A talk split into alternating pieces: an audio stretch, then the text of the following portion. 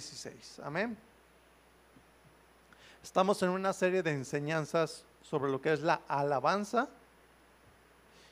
Y este es el tema número 10, que se llama, y este tema se llama alabar, fortalece y nos hace libres. ¿Sí? Alabar, fortalece y nos hace libres. ¿Qué pasa cuando alabamos? Nos fortalece y ¿qué más? Nos hace libres. ¿Sí? Entonces, ¿cuántos han pasado por momentos difíciles, sea por enfermedad o por, o por problemas económicos o problemas familiares? ¿Alguna vez han pasado por algo así? Yo creo que todos, ¿verdad? Todos hemos pasado por momentos así. Normalmente, eh, cuando la gente pasa por problemas, por situaciones difíciles, la gente se, se enoja, a veces se deprime, a veces reniega, ¿verdad? Este, por los problemas que pasa. Entonces, la gente que no conoce a Dios, bueno, pues la gente que no conoce a Dios eh, a veces ahoga sus problemas. Permítame que esto se, se, me trabó. La gente que no conoce a Dios a veces este, ahoga sus problemas en alcohol, ¿verdad? Pero pues en vez de solucionar sus problemas, los problemas se hacen más grandes, ¿sí? Algunos cuando tienen problemas dicen, bueno, pues nos vamos de vacaciones y listo, pero no diario tiene uno para vacaciones, ¿verdad? Entonces, bueno, este, alguien aquí, no, nos ayuda, nos ayuda este, gracias.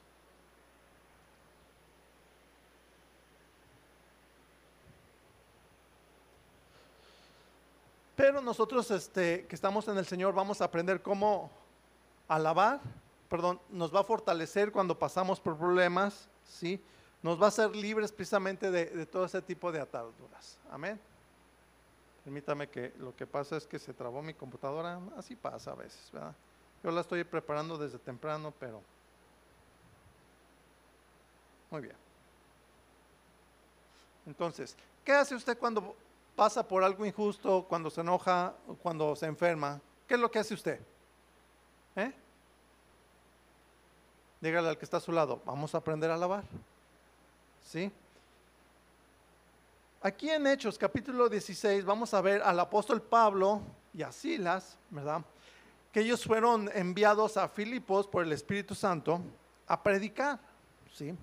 Y dice que yendo ellos a la oración les salió al encuentro una muchacha que tenía espíritu de adivinación. Y dice así Hechos 16, 16, ¿ya lo tiene?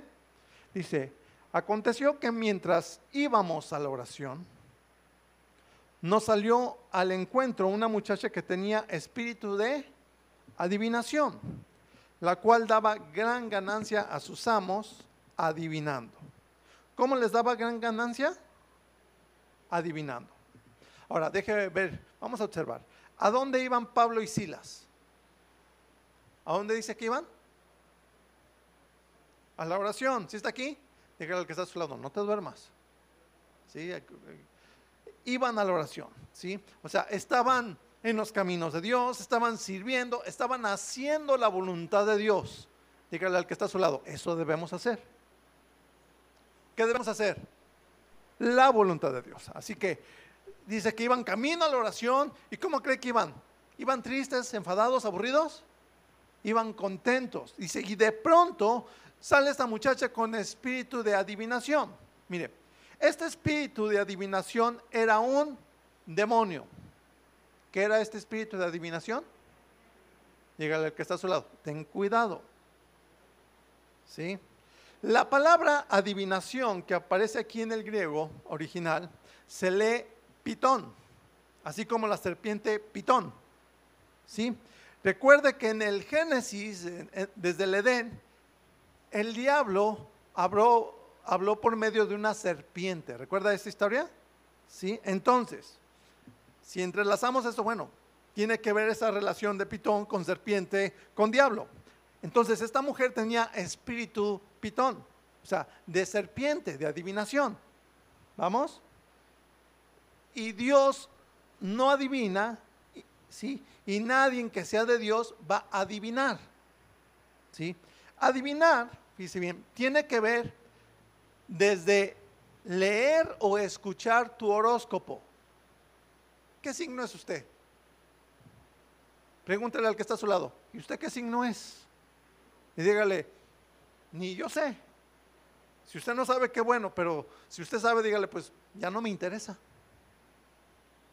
¿Va captando? Porque tiene que ver eso, o sea, es una adivinación. ¿Va captando? ¿Desde qué dijimos?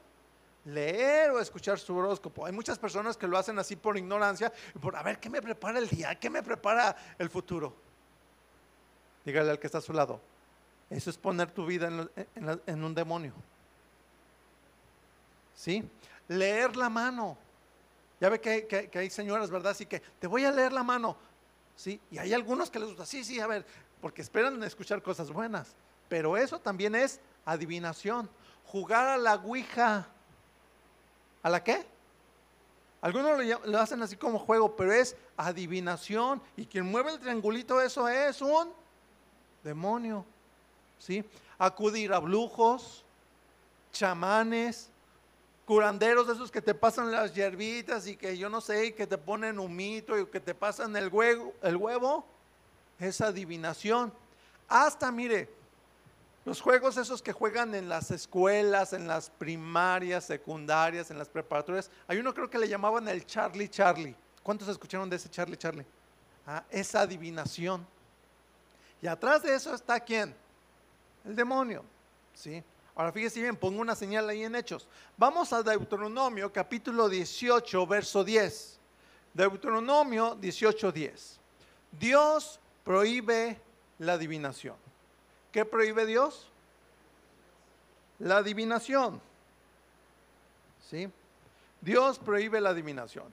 Aquí en Deuteronomio 18, verso 10, en adelante, dice claramente las instrucciones de Dios. Dice así, ¿ya lo tiene?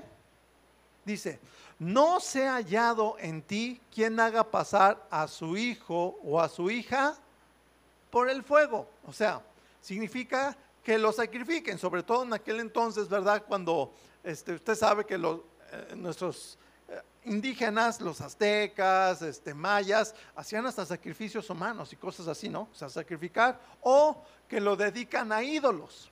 Ok, ya no son los indígenas, pero ¿qué tal su abuelita, sus papás, o a lo mejor usted también, llegó a decir, voy a dedicar mi hijo, mi hija a tal santo? y era una imagen. ¿Me explicó? A eso es, parte, ¿sí? No se ha hallado en ti quien haga esto, ni quien practique, ¿qué? Adivinación.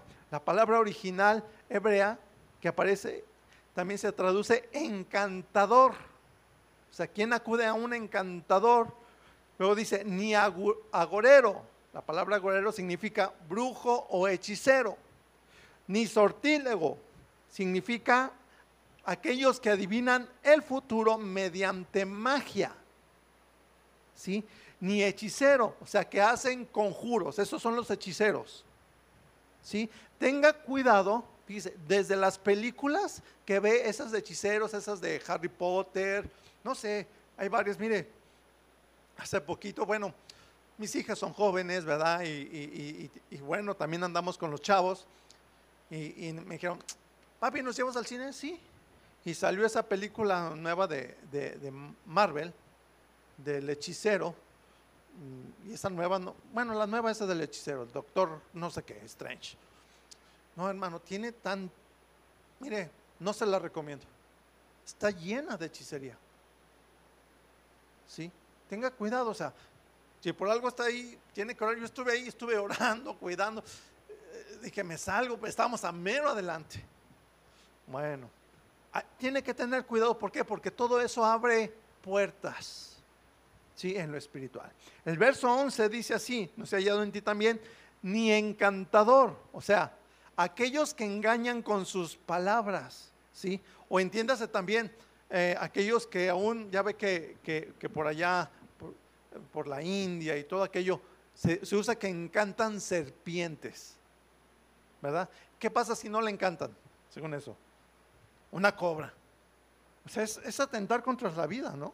Entonces, no se ha hallado en ti encantador. Luego dice otra vez, ni adivino. O sea, esta palabra divino también se traduce como evocador de muertos. O sea, que invoca muertos. ¿Sí? Ni mago, esta palabra mago también se traduce como espiritista. O sea, aquellos que invocan a los espíritus. Inclusive hay un grupo religioso así que son espiritistas. No se ha hallado en ti esto, ni quien consulte a los muertos.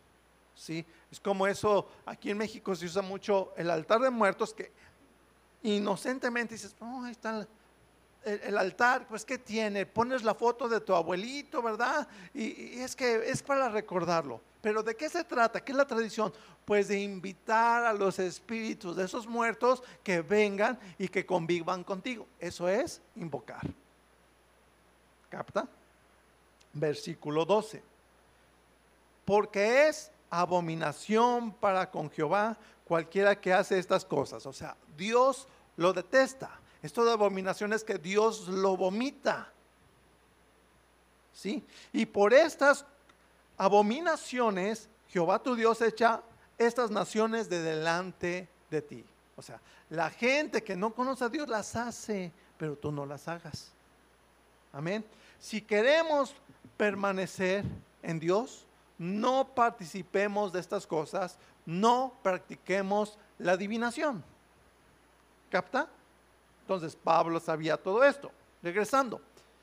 La mujer ahí en, el libro de Hechos tenía este espíritu de adivinación. Los que adivinan, vuelvo a repetir, tienen espíritu demoníaco, o sea, que adivina. ¿Sí? Entonces, ¿cómo adivinan? ¿Cómo hacen que adivinan? Porque esto de adivinar es de que a veces le atinan y a veces no, pero le atinan.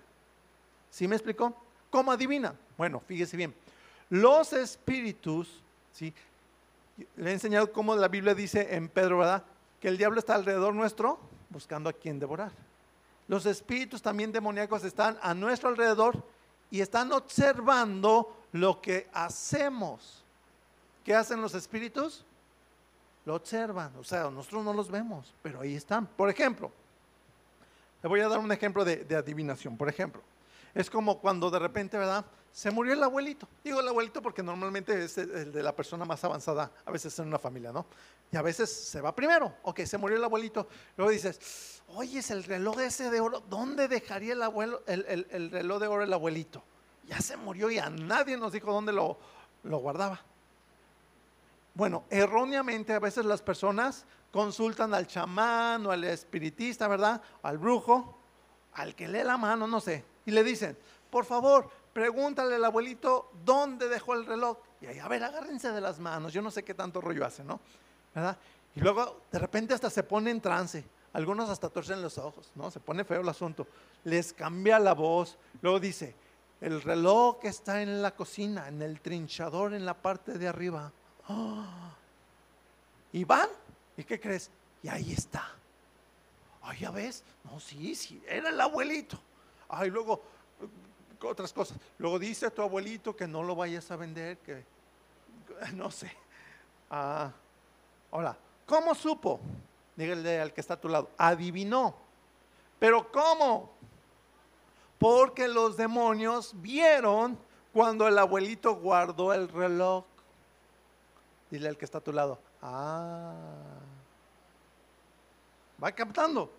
Ese es el punto. Entonces recuerde, una vez más, ¿cómo dicen Pedro? ¿Dónde está nuestro enemigo el diablo? Alrededor. Va captando.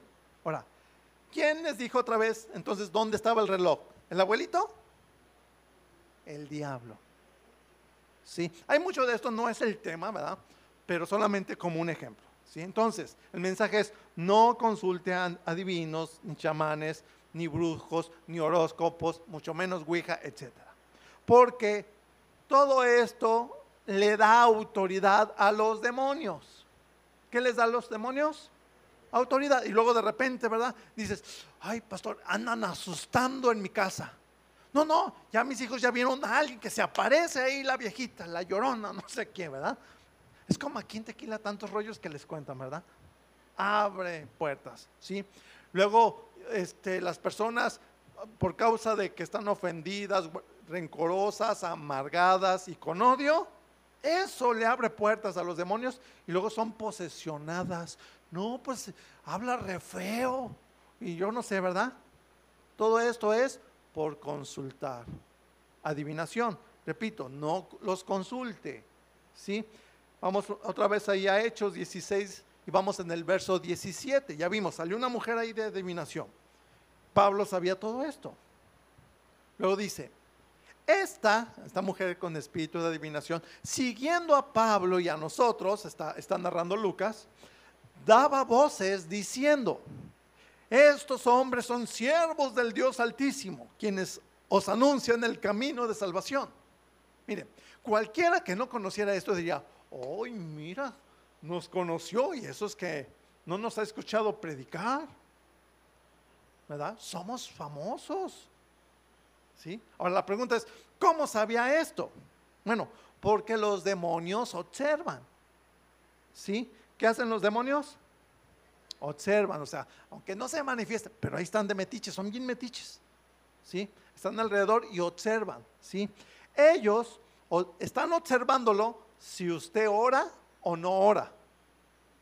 Dígale al que está a su lado, ay, ay, ay. Te están viendo. Si usted se pone a alabar o no. Ellos le viven, le están observando si usted está viviendo la palabra o no. ¿Sí? Ellos también observan si usted lleva una vida en santidad o, o en cuanto cae en algo y se pone a cuentas con Dios o no. ¿Capta? Por eso, hermanos, es importante creer y obedecer la palabra y vivir en santidad. ¿Sí? Eso de creer la palabra, obedecer la palabra, vivir en santidad, nos da autoridad sobre demonios y podremos echarlos fuera. Amén. ¿Qué es lo que nos da autoridad? Dije tres cosas. Creer, obedecer y vivir en santidad. O sea, vivir la palabra. Amén. Creer, obedecer y vivir la palabra. Tres cosas, repítalas. Creer, obedecer, vivir la palabra. ¿Sí? Eso nos da autoridad, ¿sí? Los cristianos, quiero aclarar, no hacemos exorcismos como los de la tiendita de enfrente. No, nosotros, dice la palabra, hacemos liberaciones. Cuando por algo se ofrece, no andamos buscando a ver dónde hay demonios. No, no, no. Eso no nos importa. Sí, hay iglesias así donde está la, alabanza y los demonios quieren robar la gloria de Dios. Los demonios quieren llamar la atención y de repente, ¿verdad? Llega alguien, ¿verdad? Tal vez nuevo, no sé, este, alguien con, que, se droga, alguien con, resentimiento y de repente, ah, por ahí grita con voz fea. Luego todos los hermanos ahí se enfocan a él, ah, vamos, sal fuera y no sé qué. Y se olvidan que están alabando a Dios. No, hermano. Si por algo alguna por alguna razón llega a pasar algo así, mire, para eso hay servidores, ellos lo van a tomar, se lo van a llevar a un salón, ¿verdad? Allá lo, van a orar por él. Usted siga alabando a Dios. Porque los demonios lo que no quieren es que usted alabe a Dios. ¿Capta? Y no andamos con, cuando estamos con eso, no andamos haciendo exorcismos. Mire, un ejemplo. Hechos capítulo 13, perdón, capítulo 19, verso 13. Hechos 19, verso 13 en adelante. Aquí hay un ejemplo precisamente de unos judíos sacerdotes, fíjese bien, que hacían exorcismos. Y esto existía desde tiempos antiguos, porque desde los tiempos del Señor Jesús, cuando acusaron al Señor Jesús que le decían, no, tú echas fuera a los demonios por el Y él, y él les dijo, entonces vuestros hijos, ¿por quién echan demonio? Fuera los demonios. ¿Sí? O sea, se trata de echar fuera pero confundían con hacer exorcismos. Dice así, pero algunos de los judíos, dice, exorcistas ambulantes, fíjese bien en eso, intentaron invocar el nombre del Señor Jesús sobre los que tenían espíritus malos, diciendo, os conjuro por Jesús, el que predica Pablo. Se habían escuchado que Pablo predicaba de Jesús. Entonces, dos cosas, fíjese bien. Uno, vuelvo a repetirle, nosotros no, somos exorcistas, ¿sí? No hacemos exorcismos, ¿sí? Nosotros echamos fuera demonios. No estamos platicando con ellos. ¿Y qué haces? ¿Cuántos son? ¿Cómo te llaman? No, no, no, échelos fuera y vámonos. ¿Sí? ¿Me explico? No, así. El ritual de exorcismo, dice el diccionario que consiste en la repetición continua de oraciones, o sea, están rece y rece, orando y orando, y el demonio pues, ahí está riéndose, ¿sí? y le ordenan que, que, se vaya afuera, pero si no hay obediencia a la palabra, si sometimiento, si, si no hay vida de santidad, si no están creyendo, si me explico, no pasa nada. Esa es la diferencia. Luego dice que el exorcista hace uso de objetos que pueden repeler al espíritu inmundo, tales como crucifijos, o sea, le ponen una cruz ahí, agua bendita y reliquias, entre otros. ¿Sí? Hay algunos cristianos que toman la Biblia, yo me acuerdo de chiquillos, sí, tomaban la Biblia y los ponían así sobre las personas que tenían espíritus y, esa es la Biblia y te quema, y aquel hacía su teatro. ¡Ah! No, ¿sí me explicó? No es, no es eso, ¿sí? Jesús es el que nos dio autoridad. Para los que están anotando, anote, fíjese, porque no los voy a leer, no puse ahí las citas. Jesús es el que nos dio autoridad porque somos de Jesús, porque su Espíritu Santo vive en nosotros y los demonios lo saben, porque es Espíritu, ¿sí? Y por, esas razones que podemos echarlo fuera. Lo dice, fíjese bien, en Mateo 10.1, anótelo, no están ahí. Lo dice también en Marcos 6.7 y en Lucas 9.1, entre varias citas. Pero en estas citas, Mateo 10.1, Marcos 6.7, Lucas 9.11, dice que Jesús nos dio autoridad para echar fuera demonios. Amén. Por eso digo, hay que creerlo. Sí, hay que obedecerlo y vivirlo. O sea, vivir en santidad. No andamos buscando, ay, lo vamos a echar fuera. No, Pablo no los estaba buscando. De repente salían como esta mujer. ¿Sí? Repito, los demonios saben porque nos observan y ven si tenemos el Espíritu Santo en nosotros o no. ¿Capta?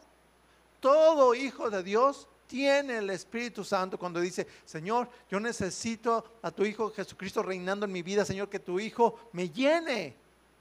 Y ellos saben también si nos estamos llenando del Espíritu Santo o no, o si se está usted llenando de otras cosas del mundo. ¿Capta? ¿De qué bando es usted? ¿Eh? tenemos que llenarnos del Espíritu Santo. ¿Y cómo nos llenamos del Espíritu Santo? Bueno, lo más le doy la cita. Dice Efesios 5, 18, ¿sí? alabando a Dios, hablando entre vosotros con salmos, cantos e himnos espirituales. Alabando, orando, estudiando la palabra, hablando con salmos, con himnos y cánticos espirituales. Por eso la palabra de Dios, perdón, la alabanza nos fortalece y también nos hace libres. ¿Capta? Sí. Porque de esa manera, mire, llenándonos, nos alejamos de la vida pecadora y pagana. Y es ahí, con el Espíritu Santo, que decidimos y podemos perdonar y hasta bendecir a los que nos ofenden. Al contrario de los que no tienen el Espíritu Santo, alguien los ofende y no, no le voy a hablar. No, no, no. Que le vaya mal. Ojalá se muera. ¿Sí me explicó? Eso es de la carne y eso le da autoridad a los demonios. Pero el que tiene el Espíritu Santo dice, ahora sí como el Señor, Señor, perdónalo. Yo lo perdono y, y lo pongo en tus manos. ¿Capta? Eso nos da autoridad. ¿Sí? Entonces dijimos, uno, no, hacemos, no somos exorcistas. Ellos eran exorcistas, hacían su teatro, ¿sí? Dos, ¿sí? Decían, por Jesús aquel que predica Pablo. ¿Sí? Vuelvo a repetir, los demonios saben y conocen a Jesús y conocen y nos están observando si servimos a Dios o no. Sí, lo vamos a ver ahorita en un verso más adelante. Sigo leyendo ahí Hechos en el verso 14. Creo que es 19, verso 14 dice, había siete hijos de un tal Seba, dice, judío, jefe de los sacerdotes que hacía esto. ¿Cómo se llamaba su, padre? Seba. ¿Y, ¿Y qué ministerio tenía? Era jefe de qué? De sacerdotes. ¿Sí? Entonces, estos eran hijos de sacerdote, por lo tanto, heredaban el llamado de ser sacerdotes o eran ya sacerdotes. Va captando, ¿sí? Pero fíjense bien, en lugar de estar sujetos a las autoridades, empezando por sus padres, luego a los pastores, como leímos en el versículo anterior, andaban de llaneros solitarios, o sea, exorcistas ambulantes. ¿Capta? Por eso, hermanos, usted debe de estar sujeto a las autoridades y honrar siempre a sus padres. No es que son buenas personas, no, porque son nuestros padres, merecen y nos manda Dios que los honremos. Amén. Sigo leyendo, verso 15. Pero respondiendo el espíritu malo, dijo, ahí está lo que le decía, a Jesús conozco, ¿verdad? Pues cómo no, los exhibió ahí públicamente en la cruz. Dice, y sé quién es Pablo, pero vosotros quiénes son. ¿Capta? ¿Qué dijo el demonio? ¿A quién conoce? A Jesús. ¿Sí? La pregunta es, ¿los demonios lo conocerán ustedes, sí o no? Pero ¿cómo lo conocen? ¿Como alguien que está firme en el Señor o ah, este no lo vamos a... ¿Capta? No lo vamos a barrer. ¿Sí? Ellos conocen a los que oran. Ellos conocen a los que tienen comunión con Dios y, se deleitan en alabar. Conocen a los que eh, conocen los que nos hemos escapado de sus, de sus garras y, que servimos al Señor. ¿Sí? Conocen a los que también les reprendemos y, conocen a los que estamos luchando continuamente contra las tentaciones. ¿Capta? Entonces, ¿qué cree que, que conozcan los demonios de usted? ¿Qué cree que conocen? ¿Usted cree que conocen lo que hace usted en secreto? Cuando usted cree que está solo, que usted está ahí con el celular, ¿verdad? Y a ver, hay una página. Y de atrás, esto le damos, sí, dale, dale, dale. ¿Sí me explicó? Ahí están. Pero ¿qué conocen ellos de usted? Pues también si usted es fiel a la palabra. Por eso es necesario que en todo tiempo estén listos y que vivan sujetos a Dios. Dígale al que está a su lado. Si es mujer, dígale lista, hermana. Si es varón, dígale listo, hermano. ¿Ok? ¿Cómo hay que estar? Listos. ¿Sí? En cambio, mire, observe cómo terminaron estos exorcistas. Y así es como terminan, ¿eh? Esa es la diferencia. Dice el verso 16. El verso 16 de aquí dice, y el hombre en quien estaba el espíritu malo, saltando sobre de ellos, ¿sí? Y dominándolos, o sea, uno contra siete. Pudo más que ellos de tal manera que huyeron de aquella casa, ¿cómo? Desnudos y heridos, o sea, toda la ropa rasgada y todos golpeados, etc. ¿Sí? Así que, mire, si usted alguna vez vio esas películas del exorcista y todo, pídale perdón a Dios. ¿Sí me explico? Es puro show eso. Pero el diablo es verdad. Es cierto también. Sí se manifiesta. Pero no somos exorcistas, ¿sí? Y luego es increíble cómo los demonios se manifiestan. A veces hemos visto así muchachitas, flaquitas, delgaditas, chaparritas, y agarran una fuerza. ¿Sí? Pero eso es con aquellos que, eh, que, que están ahí como jugando. No, no, los demonios se les echa afuera. No, no se hace un show. A los demonios les gusta hacer show. Dile al que está a tu lado. Son bien teatreros. Son bien teatreros. Les gusta gritar porque, porque eso infunde miedo. A ver, ¿a poco, ¿a poco le gusta oír a alguien así, a una niña, un niño, una muchachita así con una voz así todavía? ¿Verdad que no? No. Yo cuando llego ahí, no, no, no, no, ¿sabes qué? Cállate y sal fuera. No, no me vas a impresionar. ¿Qué, ¿Qué, tú quién eres? yo soy un hijo de Dios y no es por mí, sino por lo que Jesús ya hizo en la cruz. Te vas. No, no le damos chance. que No, no, no, te vas. Hay unos que dicen, no, no, ya que llegué ahí. Cuando alguien nos ha invitado, es más, fíjese, y esto coincidió el domingo pasado, así fuimos con una familia. Este, no, no nos esperamos a que, ya que esté ahí, no en el momento, oigan, van a orar, sí, ahorita oramos en el momento. Sí, es como aquel que, el centurión que llegó con el Señor, ¿verdad? y mandó a sus siervos, este, manda a decir que, que, este, si vas porque este, su siervo está enfermo. Sí, yo voy a ir. No, mandó a decir que solamente digas la palabra y ya está. Ah, caray. ¿Por qué? Porque la palabra del Señor es suficiente. Es igual, mire, Cuando me dicen, oye, es, es que allá este, se manifiesta algo, desde aquí oramos. ¿Por qué? Porque es el Señor. Amén. Entonces, aquí observamos que ellos fueron avergonzados. ¿Sí? Pero fíjese bien lo que dice la escritura. Vamos a primera de Juan 4:4 para que usted esté más firme en el Señor. Que no diga, ay, qué miedo. No, tenga miedo y temor si usted no está firme en el Señor. Y esto es para que se afirme. Tenga miedo y temor si usted no lleva una vida de oración, una vida de hábitos de oración. Pero los que amamos al Señor, estamos seguros en Él. Dice aquí 1 de Juan 4:4 4, y memorícelo. Dice, hijitos, vosotros sois de Dios. ¿Son de Dios? ¿Sí o no? Sí. Dice, y los habéis vencido. ¿Sí? Porque mayor es el que está en, en vosotros que el que está en el mundo. ¿Quién es el que está en el mundo? Los demonios, el diablo, ahí están. Y la gente que, son sus achichincles, ¿verdad? Nosotros así estuvimos en un tiempo, pero ahora somos del Señor. Por eso dice, mayor es el que está en nosotros. ¿Quién es el que está en nosotros? ¿Sí? Entonces, primero dice, somos de Dios. ¿Usted es de Dios? Sí, entonces los que, los de Dios, alaban a Dios. ¿Cuántos alaban a Dios? ¿Sí? Número dos dice, los hemos vencido. ¿A quiénes? Bueno, el contexto habla de la, gente del mundo con todos sus placeres, con todas sus tentaciones. Los hemos vencido porque ya no practicamos, ya no tenemos ese estilo de vida. Amén. Tercero, ¿sí? Mayor es el que está en nosotros. ¿Sí? ¿Quién habita dentro de usted? Entonces, mayor es que cualquier demonio. ¿Sí?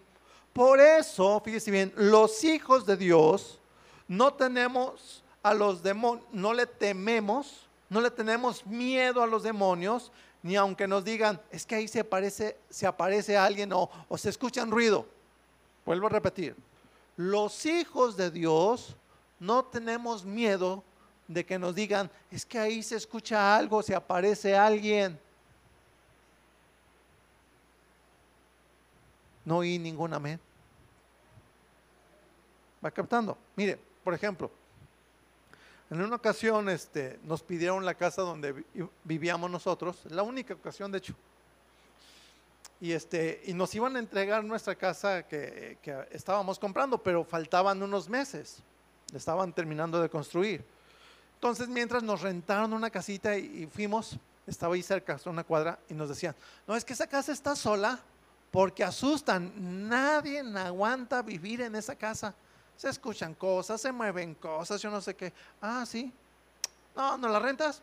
Si quieren, sí, sí que lo ocupamos. Entonces yo fui, ¿verdad?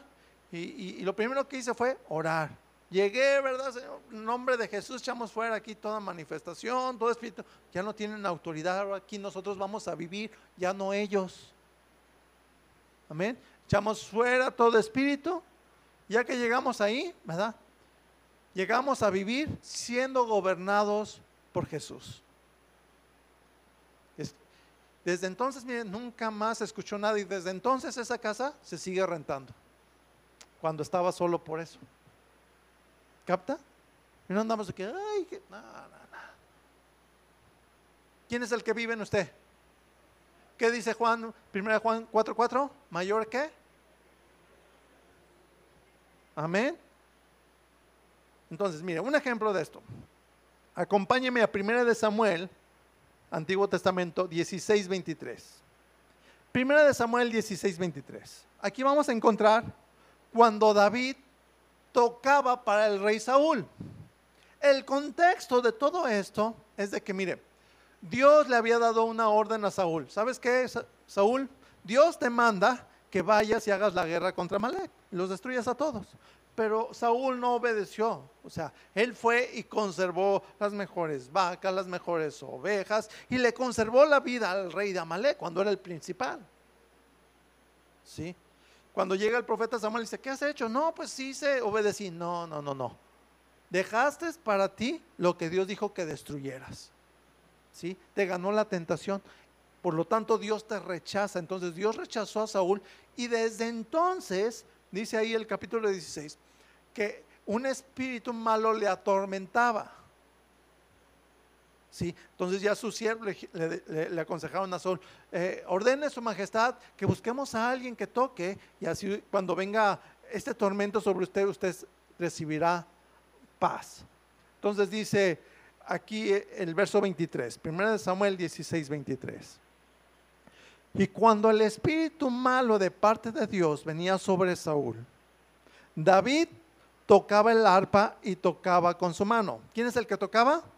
David, el autor de la mayoría de los salmos, de muchas alabanzas que entonamos.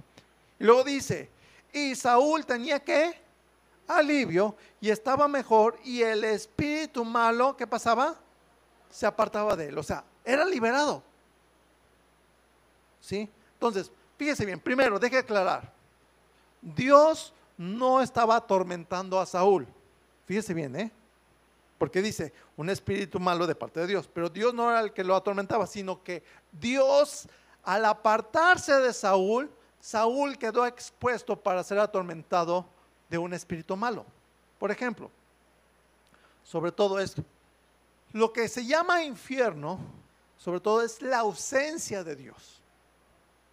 Cuando no tenemos a Dios, no tenemos paz, no tenemos gozo, no tenemos alegría, no tenemos sanidad, muchas cosas que hoy disfrutamos. ¿Sí? Y estar sin Dios yo lo he, comparado y se lo he explicado en otras ocasiones. Es como cuando tienes un dolor grande, grande, grande y nada te lo quita, ni una posición, no hayas de estar ni parado, acostado, sentado, nada. Te tomas una pastilla, otra, te inyectan y nada te lo quita.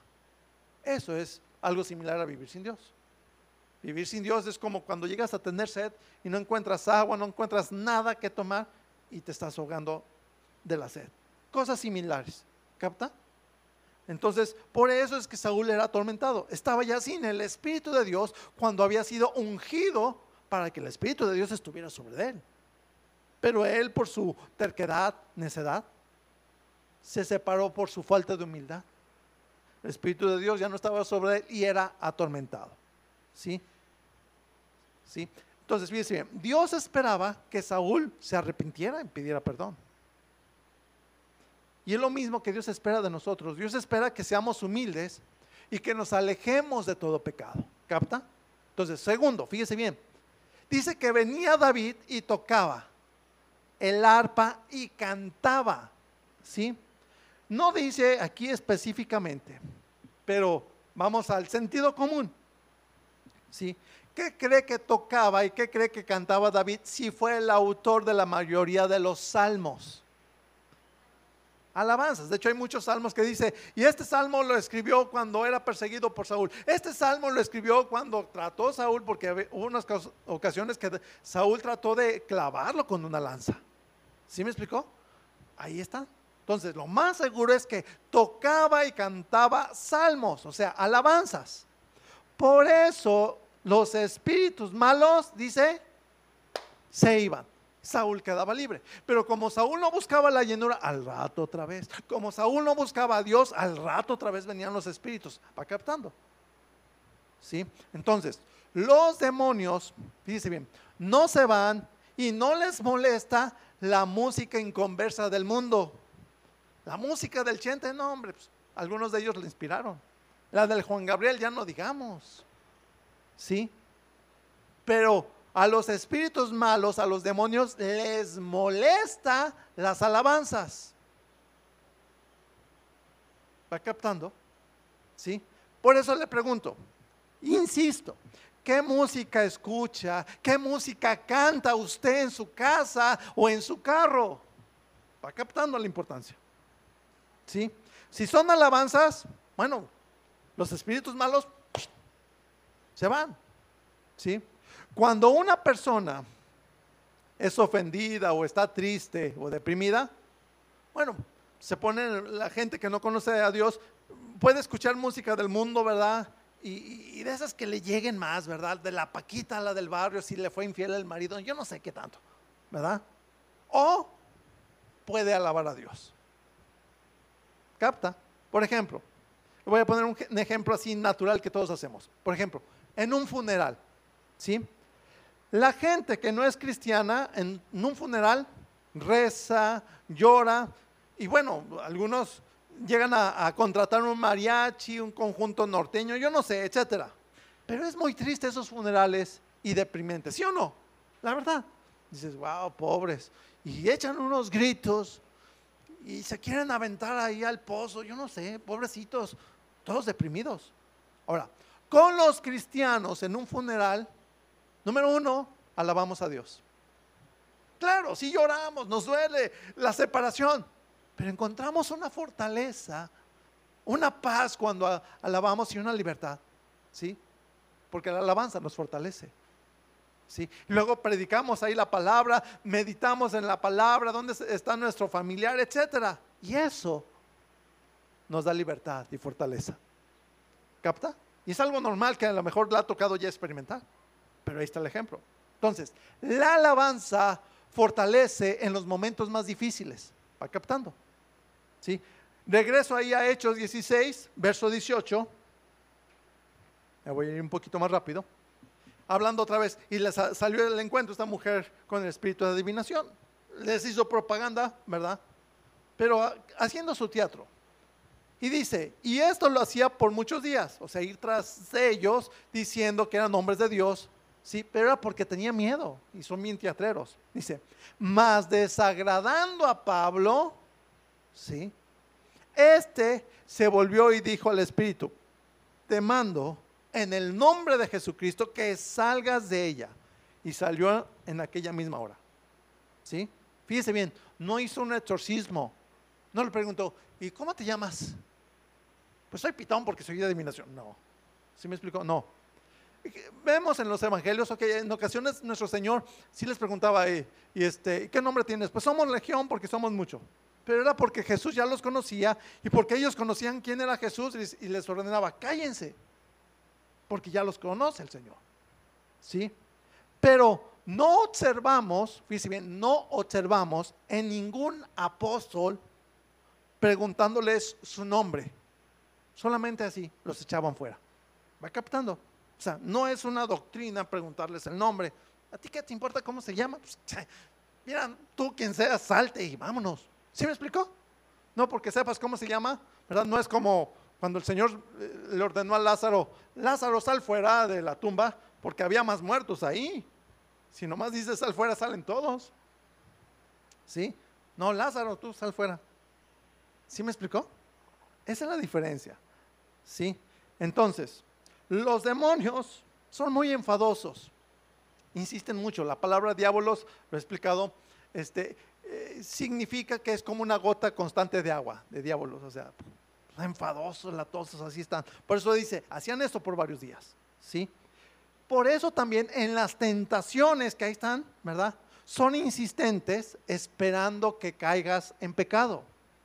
Cuando usted se dé cuenta que ya de plano es mucho la insistencia y que te están así este, oprimiendo para que eh, caigas en la tentación, en el pecado. De plano, hermano, mire, en voz alta, porque los demonios no escuchan tu pensamiento, ¿eh? En voz alta, ya sabes qué, vete de aquí en el nombre de Jesús y repréndalo. ¿Sí me explicó? Cuando escuche ahí ruido, ¿sabes qué? Vete de aquí en el nombre de Jesús, repréndalos. Amén. Y así como leemos aquí es, en el nombre de Jesús, vete. ¿Cómo es? Amén. Sigo leyendo, verso 19, Hechos 16, verso 19. Pero viendo sus amos de esta mujer, ¿verdad? Que había salido la esperanza de su ganancia,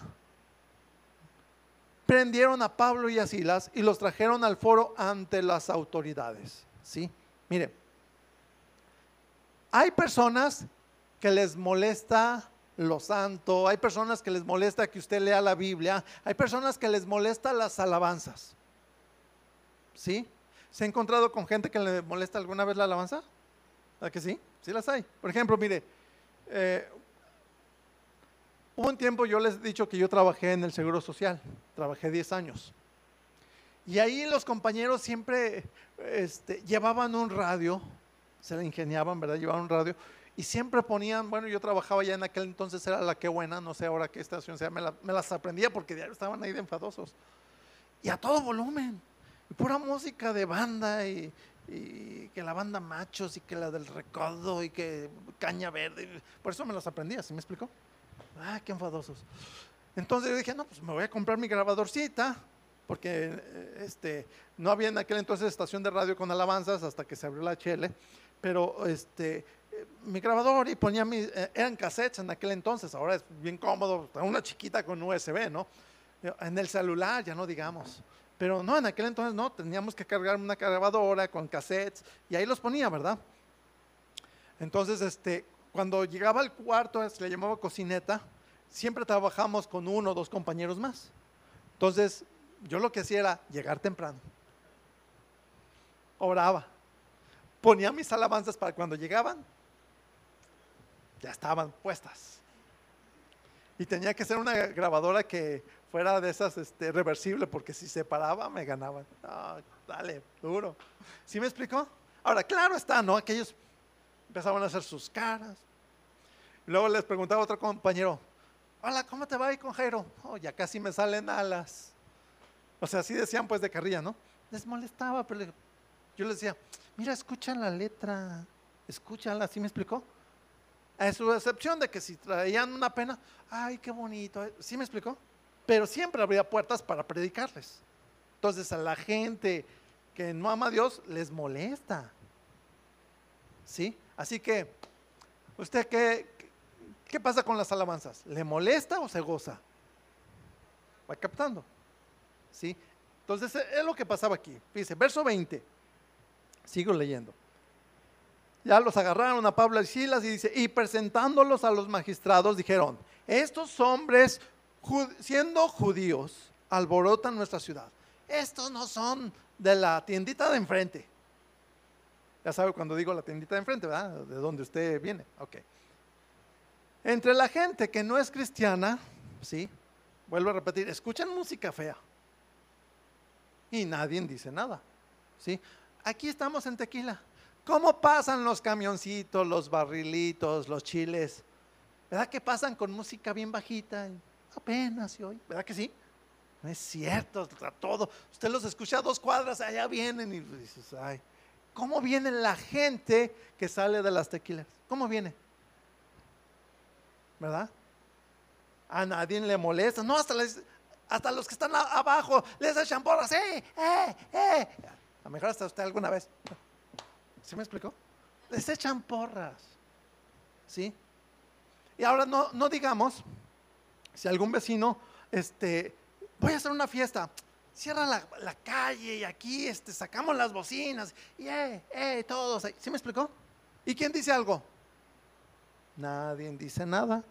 Ah, pero no digamos, hermanos, vamos a hacer unas obras de teatro, vamos a, hacer un tiempo de alabanza. Este, para que no digan nada hay que pedir permiso y para empezar, no, no les damos permiso. Si por algo no pide permiso, lo primero que hacen es reportarnos, nos mandan a la patrulla, sí, y nos quitan todo. ¿No es cierto? Va captando.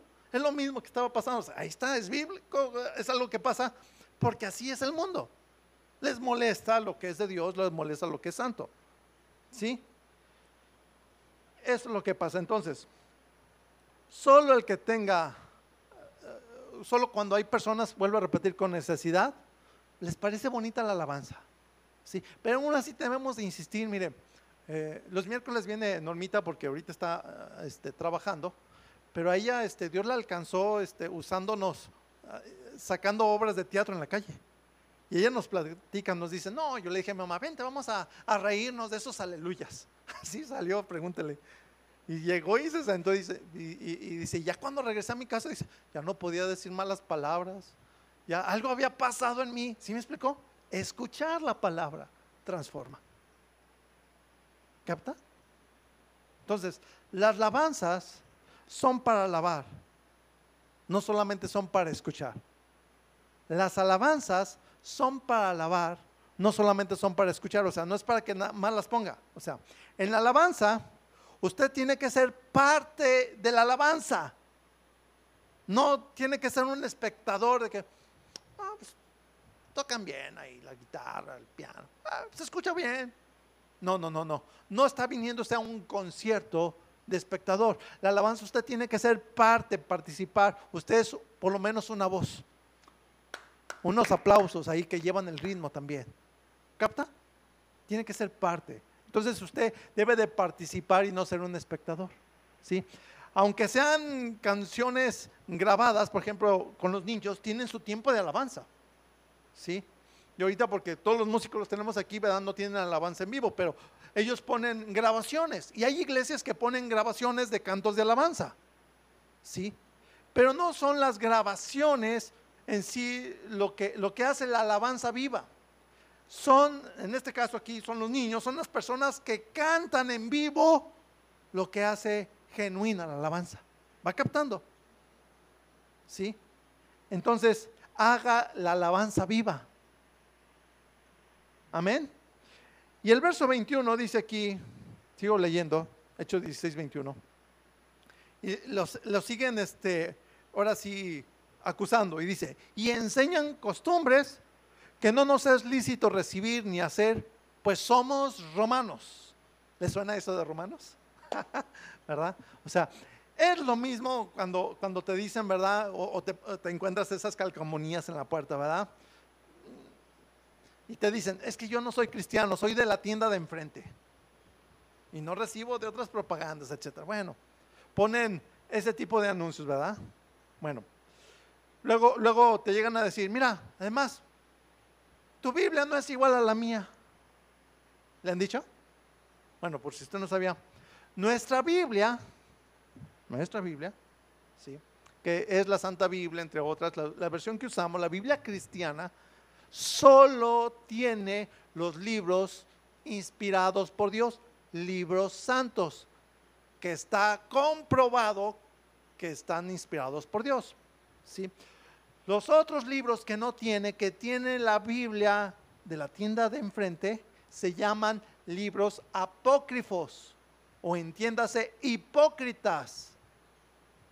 O sea, que no son genuinos, que no son inspirados por Dios que aunque ellos después decidieron canonizarlos, pero están convencidos que no pasaron el canon para que sean libros santos. ¿Sí? Entonces, se dice eh, en pocas palabras, esos libros no es palabra de Dios, no son de Dios. Por eso es que esta Biblia que tiene usted, que se llama la Santa Biblia, ¿verdad? O Biblia Internacional, Biblia Viviente, hay varias versiones, ¿no? este, no tienen esos libros, no está incompleta, no. Tiene 66 libros que son los libros que debe de tener. Amén. ¿Sí? Entonces, la Biblia está completa. Ahora, fíjese bien, es igual en, las alabanzas. ¿Sí? Hay alabanzas que escuchamos, que se dicen alabanzas cristianas, lo he enseñado en otras enseñanzas, que no tienen la palabra. Suenan muy bonito, ¿no? Y te conmueven, ay, wow. Pero este, Dios no las respalda porque no tienen la palabra, porque no son conforme a la palabra. Dios respalda su palabra, lo que es conforme a su palabra, pero Dios no va a respaldar lo que es lo que no es su palabra, ¿capta? Entonces, la alabanza que fortalece, la alabanza que trae libertad, la alabanza que nos libera, es la que tiene la palabra de Dios, ¿sí? Y es aquella que es conforme a la palabra de Dios. ¿Capta? La alabanza que hace huir demonios es la que tiene la palabra de Dios y la que entonamos viviendo la palabra. Por ejemplo, fíjese bien, y esto es a lo que voy. Si alguien dice, ah, no, sí, ya entendí, hay que poner alabanzas. No, y ahorita está en el celular, ahí les voy a poner. Ok, si usted pone solamente las alabanzas y usted no hace nada, otra cosa, ahí las pone ahí como un perico, ¿sí? Es como en aquellos tiempos, no sé si usted lo sabía y si no, ahorita lo va a aprender, es como cuando dejaban en las casas, en la sala o no sé en dónde, la Biblia, la Biblia abierta. Y decían, es para que se vayan los malos espíritus con la Biblia abierta. Por si usted no sabía y usted le hablo ahí en Mateo 4, Lucas 4, el demonio, el diablo se sabe la Biblia mejor que todos nosotros juntos. Y dice un, dicho y dice bien, más sabe el diablo por diablo que más sabe el diablo por viejo que por diablo. O sea, tiene tantos años. O sea, Él la conoce perfectamente. O sea, la palabra sí, la Biblia, eso no le hace nada. Como le digo, eso de ponerle la Biblia así a un endemoniado, eso no le hace nada. Es puro teatro de los demonios, lo digo. ¿Sí? Entonces, es similar a poner nomás las grabaciones y que nadie dice nada y nomás las pone ahí. ¿Sí? Eso no hace nada.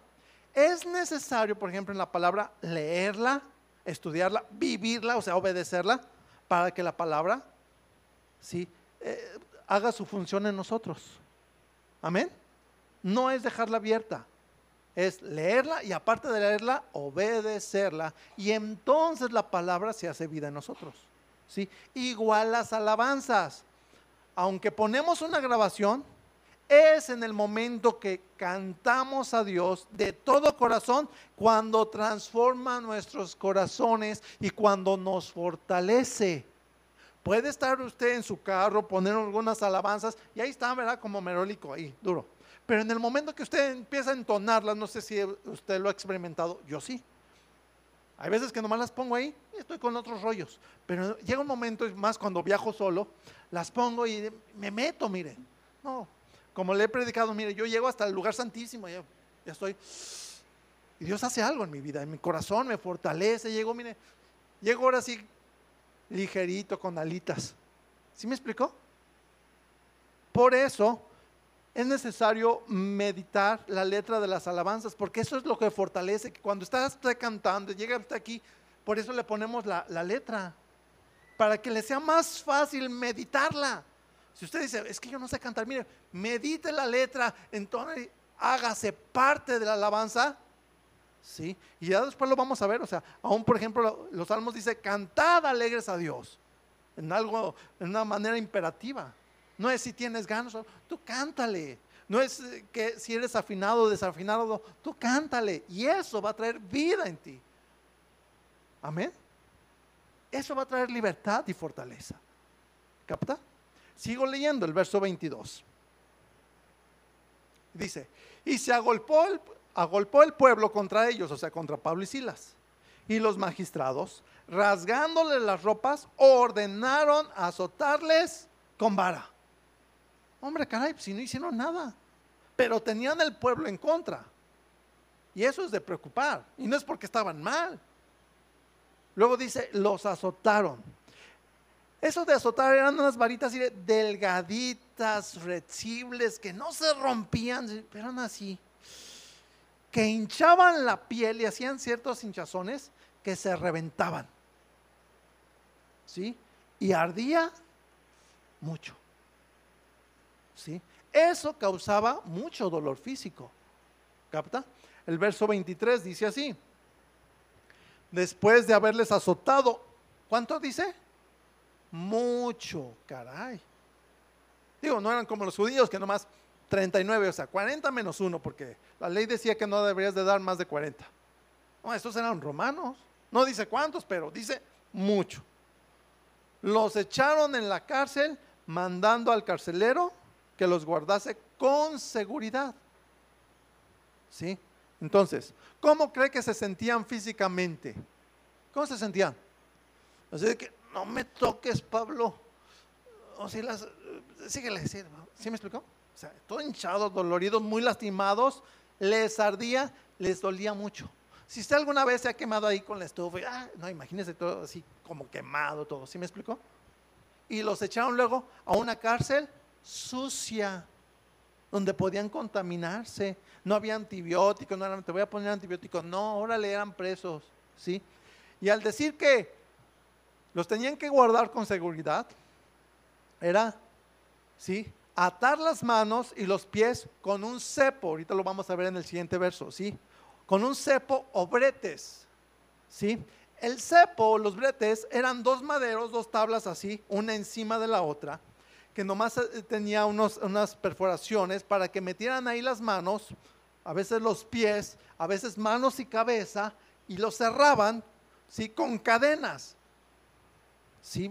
bien amarrados y a veces también amarraban las manos aún ahí para que no se escaparan y estuvieran ahí inmóviles, entumidos, adoloridos. Y eso de no moverse, aunque sean los pies ahí, que ok, sentados y aunque sean los pies, pero el hecho de no moverlos se te entumía, ¿sí? se te hinchaban los pies. se acalambraba. Era, muy, era mucho dolor. ¿Sí? Entonces, aparte de, heridos por los brazos, amarrados con los cespos. Verso 24. Dice, como dice, el cual, o sea, el carcelero, recibido este mandato, los metió en el calabozo de más adentro. O sea, le dijeron, mira, estos te los encargamos. Y les aseguró, por eso dice, los pies con el cepo. ¿Sí? ¿Con qué se los aseguró? Entonces ya supo cuál es el cepo, ¿verdad? Era real. ¿Sí? Ahora, ahora, si estaban así de amarrados, adoloridos, golpeados, ¿a dónde podían irse? A ningún lado. Aporreados, adoloridos, sí, bien amarrados. Verso 25. Pero a medianoche, fíjese bien, ¿qué hacía? ¿Qué hacían? Orando Pablo y Silas. ¿Qué más hacían? Cantaban himnos a Dios. ¿Y qué pasaba? Los demás presos también, que posiblemente algunos también habían sido azotados y amarrados. Entonces, dos cosas. Uno, orando. Dos, alabando. ¿Sí? Ellos tenían la opción de quejarse, ¿verdad? Ay, Pablo me duele mucho. Y este, toda la espalda, Pablo me duele, las piernas, ¿verdad? Me arde, ¿verdad? Pablo tal vez decir, Ay, me molesta porque aquí amarrado todavía, Ay, no me puedo este, acomodar. No, podían quejarse, ¿sí? O podrían decir, mugre demonio, te reprendo, Satanás, no sé, ¿verdad? Como algunos así, o, este, sobre los magistrados, esos magistrados, ojalá les caiga fuego del cielo, el juicio de Dios los consuma. No saben con quién se mencionó, somos hijos del Dios Altísimo. Dígale al que está a su lado, nada de eso. ¿Capta? Nada de eso. Al contrario, no se quejaban, ¿verdad? Es más, ni, ni del carcelero, ¿verdad? No le decía, este hijo del diablo, Dios lo reprenda. No. ¿Capta? Pablo y Silas no guardaron rencor, no tenían odio ni amargura, no tenían resentimientos, dice que oraron. ¿Sí? Ahora, no dice que oraron, pero lo más seguro es que oraron conforme a la palabra. Deje preguntarle, ¿qué oración sería si en esta circunstancia que fuera una oración conforme a la palabra? ¿Cómo cree que oraron conforme a la palabra? ¿Eh? A ver, un ejemplo. ¿Cómo cree que oraron? ¿Qué pidieron? ¿verdad? Fortalécenos. Señor, perdónalos. Señor, toca sus corazones. Va captando. Esa es una oración conforme a la palabra. Sí, Señor, los bendecimos. E, ese que me amarró, bendícelo, Señor. Tócalo. ¿Me, explico? Sálvale. ¿Sí? Y, y, fíjese bien. Y ahí este, ay, me duele, Señor, recibe, te entrego este dolor, ayúdame, dame fortaleza, Señor. Estamos en tus manos. Eso es una oración conforme a la palabra cuando usted está pasando por momentos difíciles. Por eso es importante orar conforme la palabra. Y luego, después de orar, ¿qué más hicieron? Número dos. ¿Recuerda? Alabaron. En medio del dolor, alabaron, adoraron a Dios y se gozaron en Dios. Y esto quiere decir, hermano, cuando usted esté enfermo, cuando tenga dolor, ore alabe a Dios, glorifique a Dios y créame, yo lo he experimentado, va a ser fortalecido. Se va a olvidar del dolor. A veces hasta el dolor se va. Pero alabe a Dios. Cuando pase por momentos difíciles, ore, alabe a Dios de todo corazón. Amén. Cuando usted dice, ¿y qué hago con esos muchachos? ¿Qué? Ore, alabe a Dios. Cuando no sabe qué hacer, ore, alabe a Dios, busque la guía de Dios y Dios le guiará. Pablo y Silas, dice aquí que alabaron a Dios en medio del dolor, en medio de los problemas. Y dice, ¿y los presos qué hacían? Los estaban escuchando. Vuelvo a repetir, es como en los funerales cristianos, ¿verdad? Llega gente inconversa, hay personas que no entienden, ¿por qué cantan en el funeral? Ellos piensan que no es motivo de cantar cuando es donde recibimos fortaleza, donde recibimos, liberación. Y algunos cuando no entienden hasta se sienten ofendidos. Ay, ¿Cómo voy a creer que están cantando? Pero al escuchar que son alabanzas bíblicas, de repente ellos mismos dicen, ay, hasta siento paz. ¿Sí me explicó? Cuando la gente nos escucha orar en medio de los problemas, serán testigos del poder de Dios, de lo que Dios va a hacer porque nos están escuchando. El verso 26 dice así, entonces sobrevino de repente un gran terremoto, de tal manera que los cimientos de la cárcel se sacudían y al instante se abrieron todas las puertas y las cadenas, dice, de todos se soltaron. No dice nada más de Pablo y de Silas, dice, de todos.